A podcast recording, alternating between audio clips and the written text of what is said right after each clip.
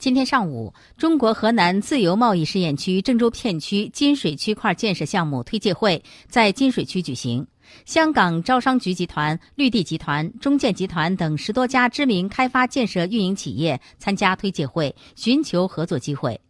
记者了解到，河南自贸区郑州片区金水区块面积零点二八平方公里，位于花园路、新龙路、中州大道、柳林东路合围区域。目前项目整体拆迁已全面清零，